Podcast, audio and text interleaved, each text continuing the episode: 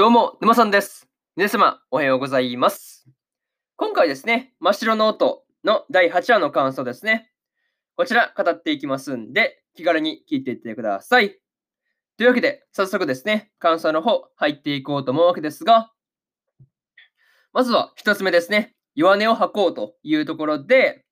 普段だったらですね、弱音とか絶対に吐かないですね。まあ、ゆいが、こう、首里の、まあ、一言で弱音を吐いていたわけですが、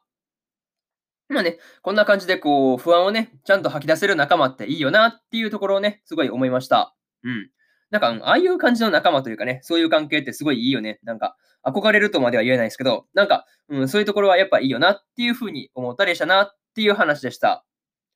またね、こう、ゆいを見て、まあ、シュリがね、緊張してるのは自分だけじゃないんだっていうところにね、まあ、気づくシーンとかもね、こう、細かいんだけど、うん、そういうところにこだわりをね、感じました。まあ、にしてもね、こう、首里がですね、まあ、女子の中ではぶられそうになった時とかに、時とかにですね、あの、そういうの嫌いっていうふうに、その、はっきり言えるっていうところは、すごい、こう、ゆいはね、かっこいいなっていうふうに思ったりしました。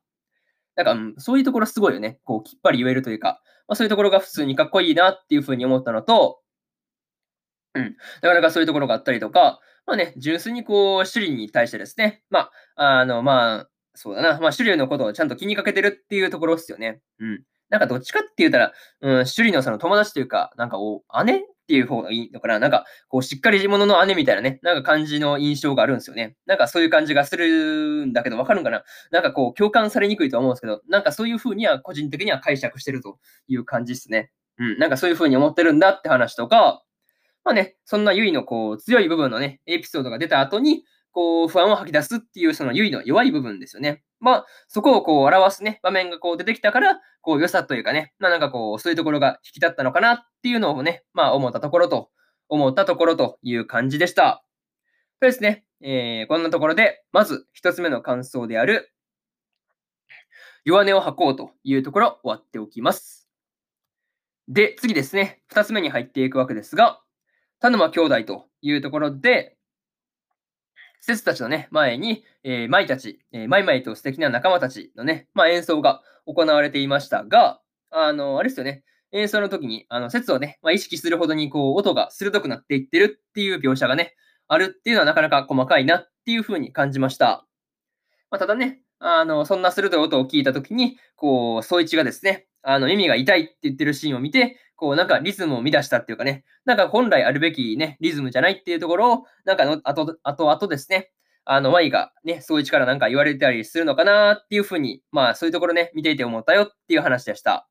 まあ、そういうがね、ちょっとこう、不愉快というか、なんかあんまりこう、いい表情ではなかったよね。うん。なんかそんな感じだったんで、あとあとね、こう、リズムを乱したというか、なんか、音が鋭かったっていうことに対してね、なんか前に対して言及とかあったりするのかなっていうのはね、まあ、感じたよっていう話ですね。うん。まあ、そういうところとか、うん、そうだな。あ、にしても、にしてもね、あの、総一がですね、あの、他の出場者たちをね、あの、演奏を、あの、お菓子に例えてるっていうところですね。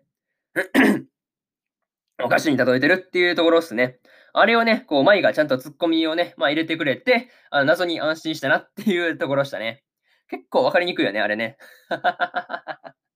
うん。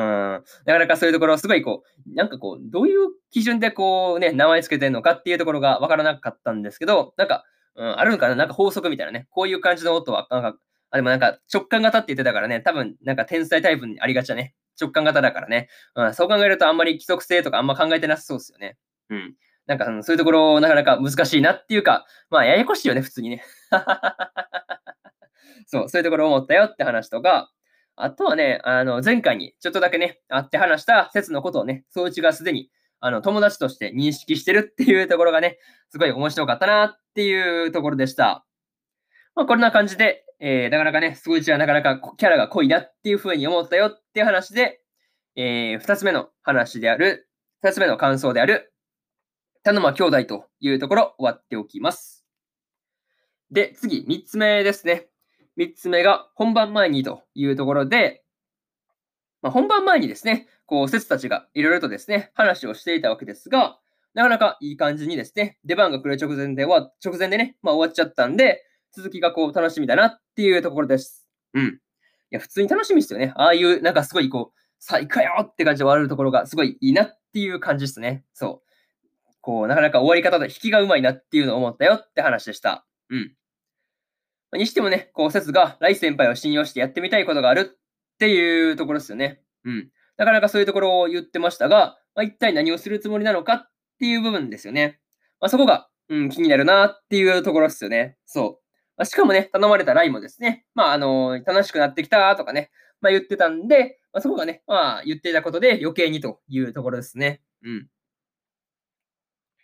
それとですね、カイトが両親揃って見に来ているっていうことをですね、あのー、まあ、うん、ゆまあね、まあな、んて言ったらいいの？まあ、それを、まあね、伝えられ、まあ、伝え聞いたときに、あの、どんなものか聞かせてやるっていうふうに言ってましたが、まあ、ただただね、あの、カイトがいい演奏ができるっていうことを祈るばかりというところですね。うん。そうそう。なかなかいい演奏をすればね、両親もなかなかこう、面白いというか、うーん、そうだな、カイトのやってることをそんなこう、まあね、サッカーの時みたいに、まあ、こう言われることはないのかなっていうふうに思ったという話ですね。うん。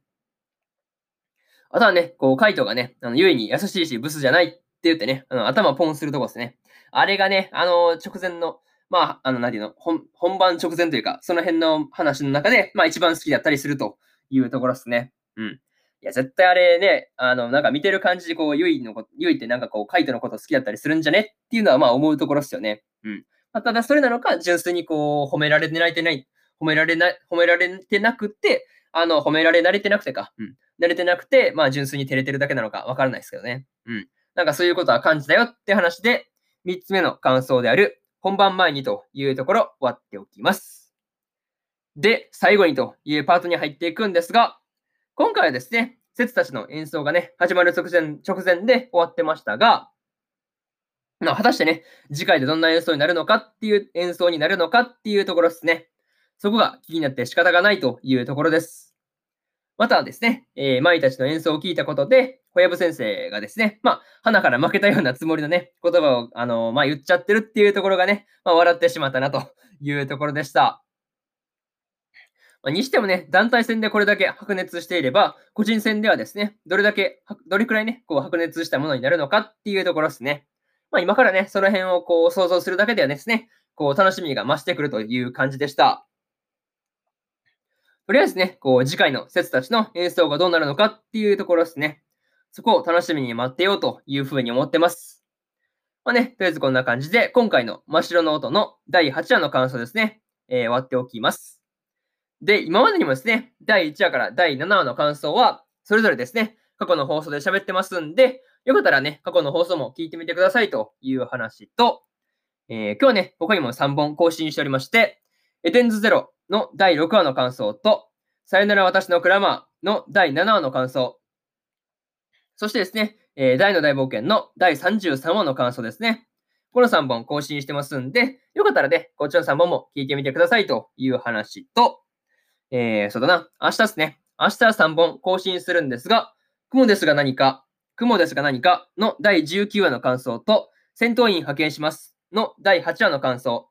そしてですね、スライム倒して300年、知らないうちにレベルマックスになってましたの、えー、第7話の感想ですね。この3本を1、2、3と更新しますんで、よかったらね、えー、明日もラジオの方ね、聞きに来てもらえると、ものすごく嬉しいですというところで、本日3本目のラジオの方、終わっておきます。